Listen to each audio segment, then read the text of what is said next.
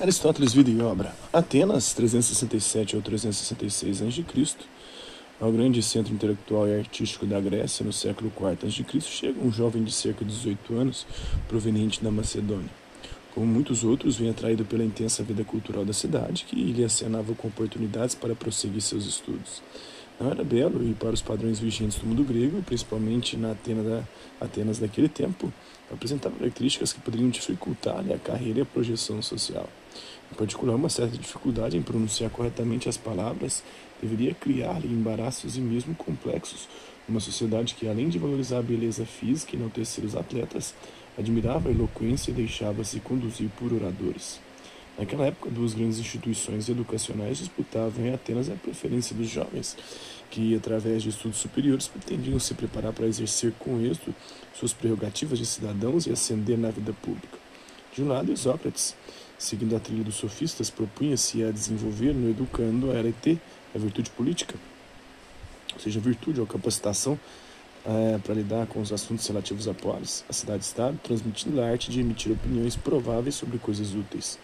E de fato, numa democracia como a ateniense, cujos destinos dependiam em grande parte da atuação de oradores, a arte da persuasão por meio da palavra manipulada com o brilho e eficácia dos recursos retóricos era fator imprescindível para o desempenho de papel relevante na cidade-estado. Ao contrário de Sócrates, Platão ensinava que a base para a ação política, como aliás para qualquer ação, deveria ser investigação científica de índole matemática.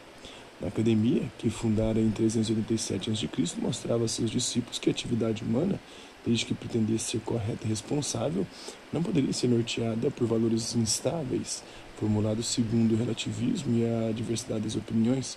Requeria uma ciência, uma episteme dos fundamentos da realidade na qual aquela ação está inserida.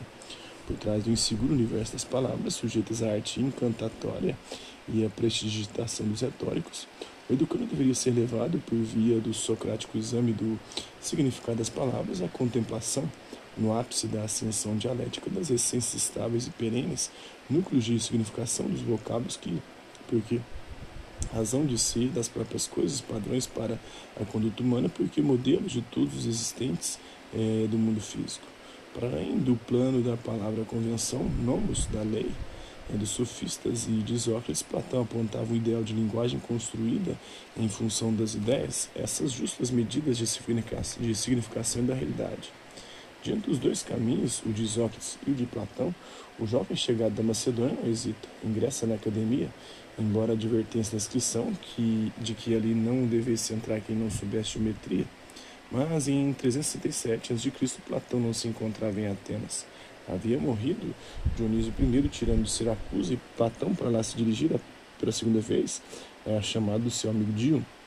O novo tirano, Dionísio II, talvez pudesse ser convencido a adotar uma linha política mais justa e condizente com os interesses gerais do mundo helênico. O jovem que viera da Macedônia ingressa, assim, numa academia na qual a figura principal era, no momento, o Eudoxo de Sinido, matemático astrônomo que defendia uma ética baseada na noção de prazer. Somente cerca de um ano depois que Platão retorna fatigado por mais uma frustrada experiência política na Sicília. E talvez tenha sido o próprio Eudoxo quem lhe apresentou o novo aluno da academia, o jovem da Macedônia, de olhos pequenos, porém reveladores de excepcional vivacidade, Aristóteles de Estagira.